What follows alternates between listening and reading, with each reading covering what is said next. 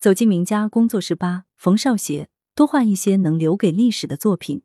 岭南美术名家工作室融媒体系列报道吧。文图视频：羊城晚报全媒体记者朱少杰，文艺实习生杨蕊。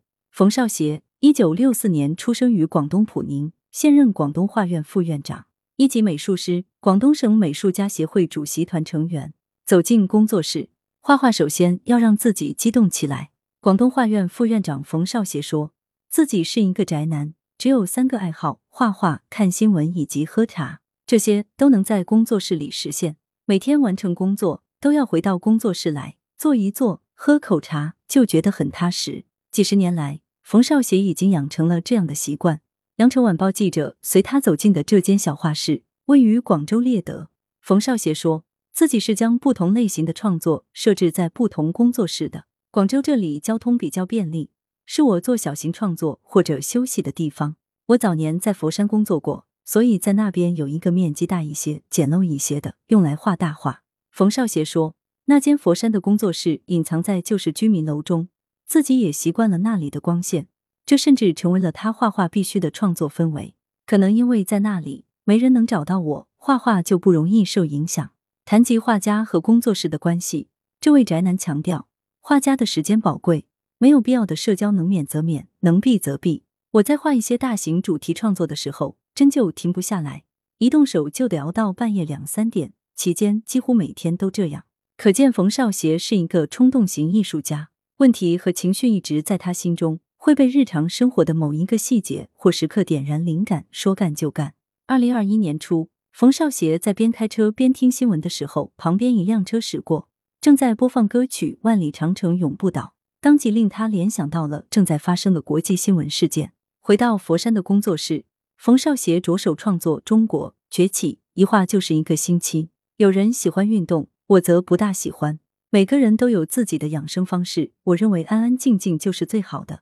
画画也是一样，不能用同样的模式套到不同个体的头上。冯少协说：“我注意到，现在有一些油画家似乎陷入了教条主义，只注重模仿老师教的方法。”但是如果只模仿某种技法，怎么能让作品激动人心？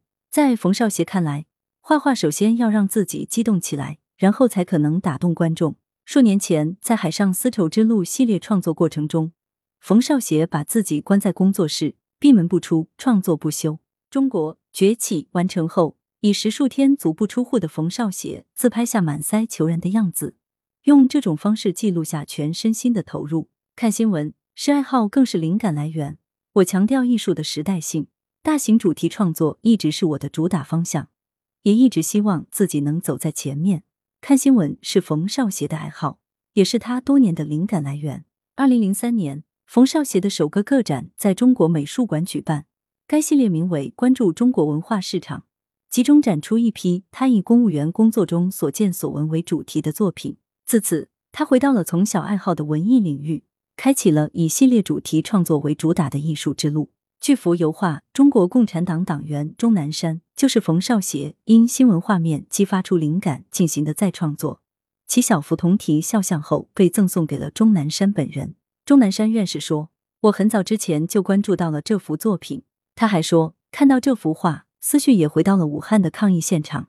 当时疫情十分严峻，自己的心情也很焦急。”这幅画把我画的比较憔悴，却如实反映了当时的情形。近年来，这幅画多次亮相国内的重要展览。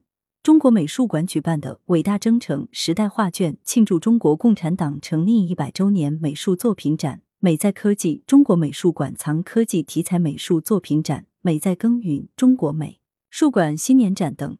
中共湖北省委宣传部举办的“百年芳华”美术经典中的百年党史展，他都不曾缺席。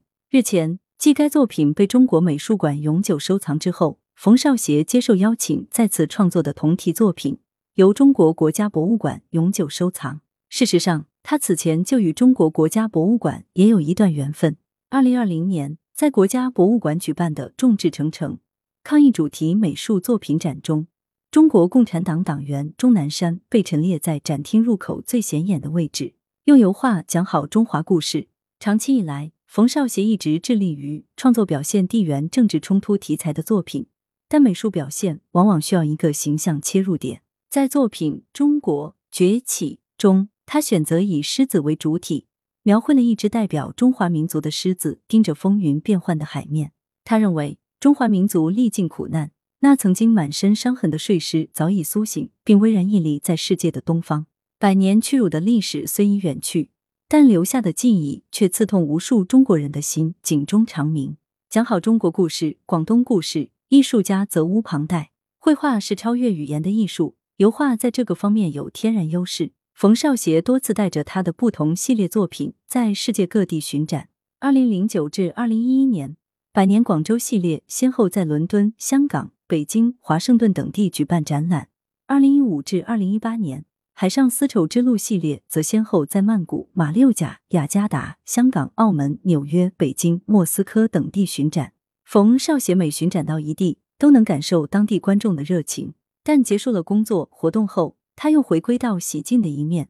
除了逛逛当地的美术馆、博物馆，就在酒店的房间里宅着，看新闻以及喝茶。我不喜欢到处溜达，不喜欢一谈那滴眼泪是油画钟南山的灵魂。一羊城晚报艺术家在创作当下题材的时候，如何面对海量的信息和复杂的情绪？冯少协还记得二零二零年春节，新冠疫情发生，让人们措手不及。那时候，我整天待在画室，如所有人一样，每时每刻关注着抗疫大事的进展。到了二月中旬，出现在新闻发布会上的钟南山院士，他那坚毅的目光让我迸发出一个念头：要画一幅表现这个时刻的钟院士的油画肖像。这个创作的念头，让我在那段时间里酝酿积攒的情绪得以释放。我当时很激动，说干就干，一下子就拿起手边的烟盒打草稿。后来才联系美术用品商店找来更好的画布。经过一夜未眠的构思，我第二天就在一百八十厘米乘两百三十厘米的画布上动起笔来，连续半个月吃住都在画室，完成了这张作品。羊城晚报像这类重大事件主要人物，必然有很多同体创作。冯少协是的，疫情期间确实涌现出相应题材的众多美术作品，其中有大量画钟南山的作品。专业画家在画，业余画家也在画，大家都想表现钟南山院士身上的这种敢于担当、勇于尽职的精神，可见这是一种共识，一种呼声。不过，客观的说，这其中创作水平也是良莠不齐的，还招致了一些争议。所以我再来画钟南山，压力不是一般的大。在很多时候，文艺家是无法亲临现场的，但在这个信息发达的时代，我们可以依靠新闻来创作。不过，一定要有自己的独特之处。